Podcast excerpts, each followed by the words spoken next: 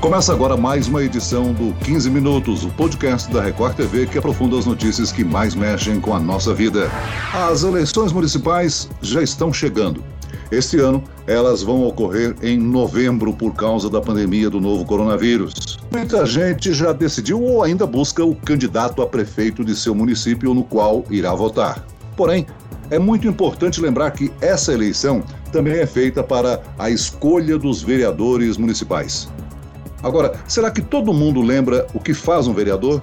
Para ajudar a lembrar e também para nos instruir a escolher o candidato ideal para cada um de nós, está aqui a doutora em Ciência Política e coordenadora do Laboratório de Legislação e Políticas Públicas da Escola Superior de Propaganda e Marketing, Denilde Ouzaker. Bem-vinda, doutora. Ai, obrigada, eu agradeço o convite. Aqui comigo também o repórter da Record TV que acompanha tudo sobre as eleições desse ano, Luiz Gustavo. Olá, Luiz Gustavo. Oi, Celso. Prazer enorme estar aqui no nosso podcast. É, eu queria perguntar para nossa para nossa convidada, Celso, é, uma pergunta que muita gente tem curiosidade de saber, né? Como é que eu faço para vigiar, para fiscalizar o que que o meu vereador está fazendo e o que objetivamente faz um vereador? Bom, é, obrigada pela pergunta e participação né, no podcast.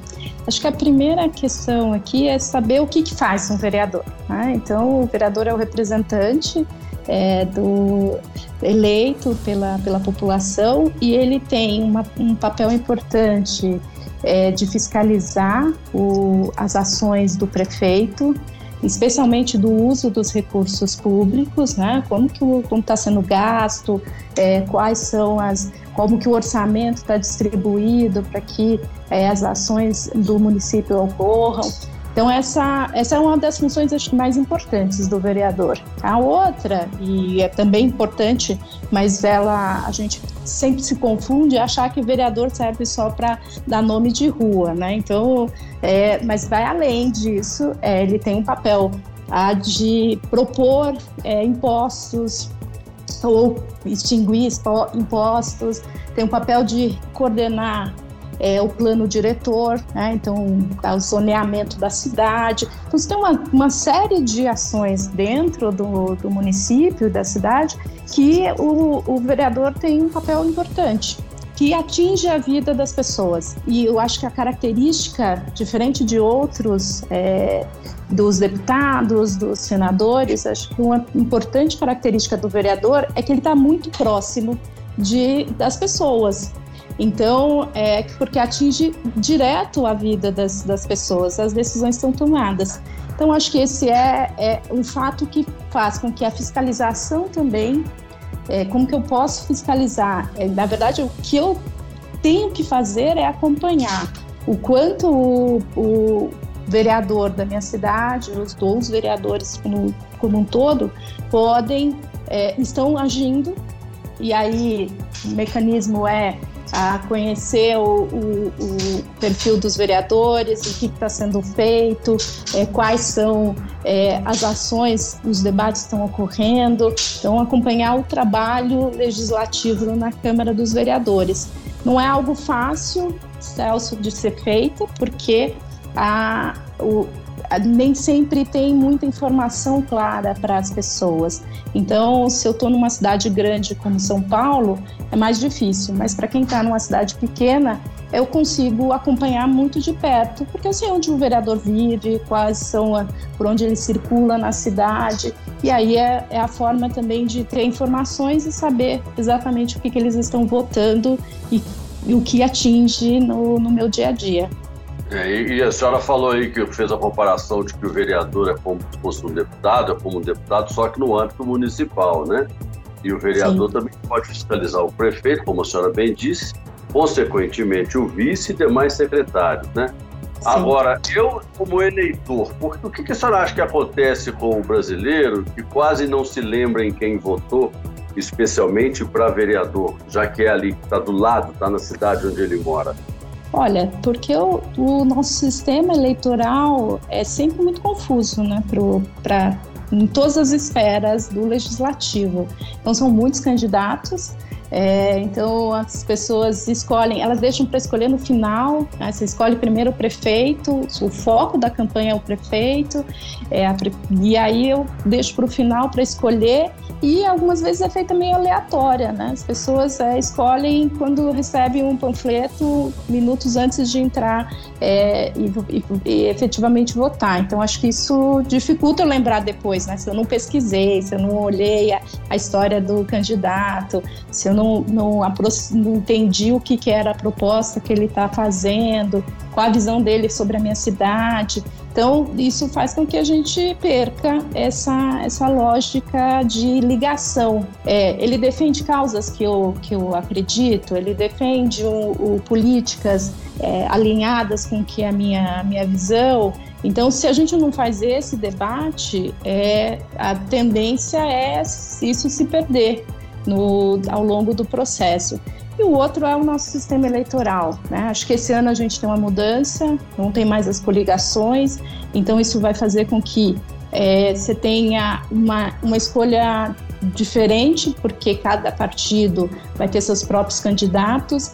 Então, se, o meu, se, se eu votei em alguém que não, não foi eleito, mas no cálculo eleitoral não vai para outro partido, vai continuar sendo algum, pode ser que seja eleito alguém do mesmo partido que eu escolhi. Então me aproxima mais, porque vão ser candidatos que é, é vereadores que estão muito mais próximos do que eu acredito de forma mais geral. Então acho que são vários fatores que fazem.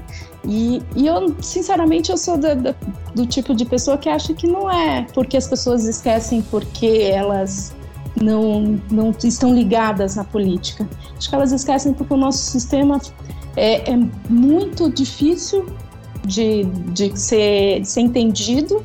E acho que essa é uma boa iniciativa explicar o que, que é.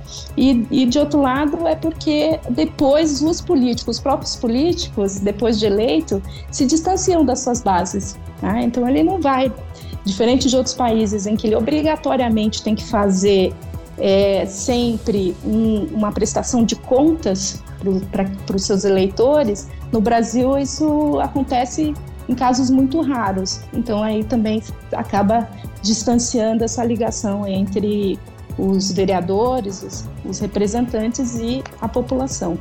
Doutora Denilde, nessa eleição há alguma determinação do, da, da, legislação com relação à representatividade da sociedade, eh, de número de candidatos? Não, tem, Tessa, tem um, o, o número de candidatos é, por partido, né? Você, ele pode é, fazer, colocar o número de vagas que estão em disputas. Ah, você, tem, você tem cotas para as mulheres, né, os 30% de cotas que tem que ser dedicada para mulheres e a legislação agora também determina que a distribuição de recursos entre candidatos pardos e negros tem que ser é, equilibrada com o número de candidatos é, que são se auto-identificam brancos. Então, então tem uma série de regras sobre o, a gestão aí sobre a organização das eleições para determinados grupos. Ô, Biló, a gente ainda pode lembrar que os vereadores é, são substitutos do prefeito e do vice-prefeito em caso de indisponibilidade dos mesmos, né? Isso, isso. É, isso é um outro ponto que, que também faz parte da atividade do parlamentar dos vereadores. Eles podem é, caçar mandatos, né, fazer é, processos, estabelecer processos de, é, de cassação e de impeachment, e o presidente da, da Câmara dos de Vereadores pode substituir o prefeito ou vice-prefeito em caso de vacância. Todos nós, cidadãos, doutora, nós queremos melhorar as cidades em que vivemos, mas nem sempre sabemos quais os mecanismos, quais os meios legais para que isso vire uma realidade. Então, por exemplo, se eu tenho uma proposta para melhorar a minha cidade, é possível que essa minha ideia se torne lei e o que fazer para que isso se efetive? É, essa, sim, acho que a gente tem aí alguns mecanismos no, nos municípios, pouco usados, viu, é, Celso Luiz? As pessoas elas é, não sabem como fazer. E um dos problemas é que para eu fazer uma proposta de lei como cidadã, eu preciso conseguir 5% 100% de, é, de apoio, de assinatura para esse processo, para esse projeto. Então, você imagina numa cidade como São Paulo, Rio de Janeiro, a gente está falando aí em São Paulo de quase 500 mil assinaturas para enviar um projeto para ser apreciado como, como cidadã.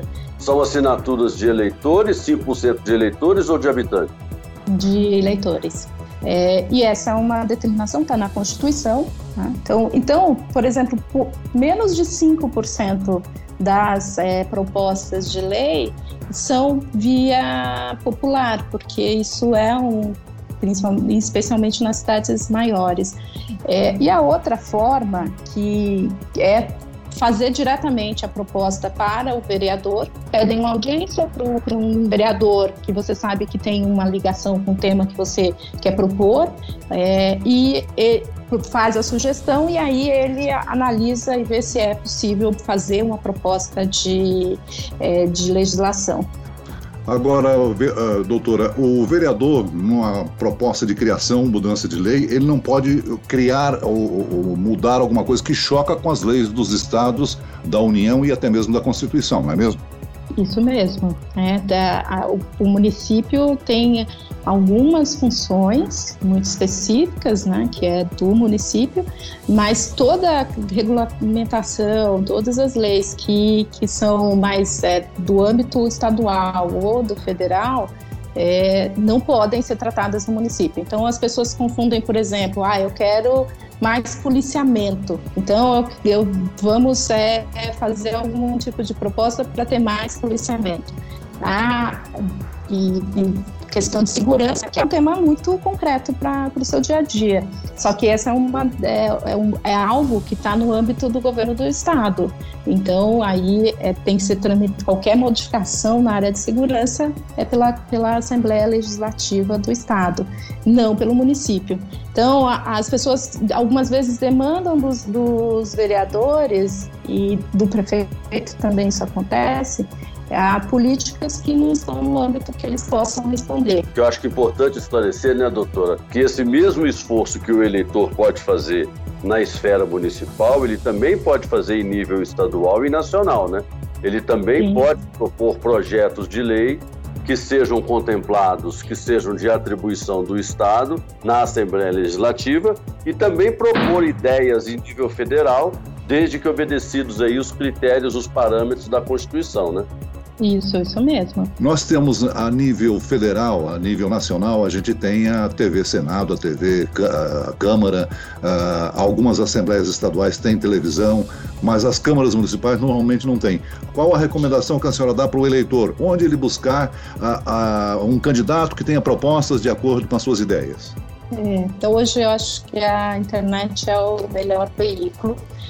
Todos os, os, deputados, todos os vereadores, todos os políticos em geral, é, hoje têm uma página na internet para apresentar as suas propostas, as suas posições e o Facebook, o Twitter, todos eles são recursos. E as, as câmaras de, de vereadores também têm, especialmente depois da pandemia, isso ainda ficou mais acelerado, mas de também terem é, informes para a sociedade. Então, se eu quero saber o que está sendo discutido, acho que a primeira coisa é ir na, na página da Câmara de Vereadores para saber o que, que é a pauta da votação, o que está sendo discutido. E a outra é a imprensa local, né, que eu acho que essa é importante. É, a gente tem, tem os veículos locais das cidades que são, em geral, a, a fonte mais e, e algumas e muitas vezes a gente comparar de melhor qualidade, porque vai trazer opiniões diferentes, vai mostrar o que, que significa aquele projeto, qual o impacto dele. Página do, da, da, da Câmara de Vereadores, eu vou saber o que está sendo discutido, mas eu não vou estar sabendo que, que impacto tem para mim, o que está sendo de fato, o que, que é o um interesse, se é interesse da sociedade, se é interesse de um grupo específico. Muito bem, nós chegamos ao fim desta edição do 15 Minutos. Eu quero agradecer a participação da doutora em Ciência Política e coordenadora do Laboratório de Legislação e Políticas Públicas da ISPM, Denilde Oshacker. Obrigado, doutora. Eu que agradeço. Muito obrigada. E agradeço também a presença do repórter da Record TV, Luiz Gustavo. Obrigado, Celso. É sempre uma honra. Esse podcast contou com a produção de Homero Augusto e dos estagiários Andresa Tornelli e David Bezerra, sonoplastia de Pedro Angeli. E eu, Celso Freitas, te aguardo no próximo episódio. Até lá!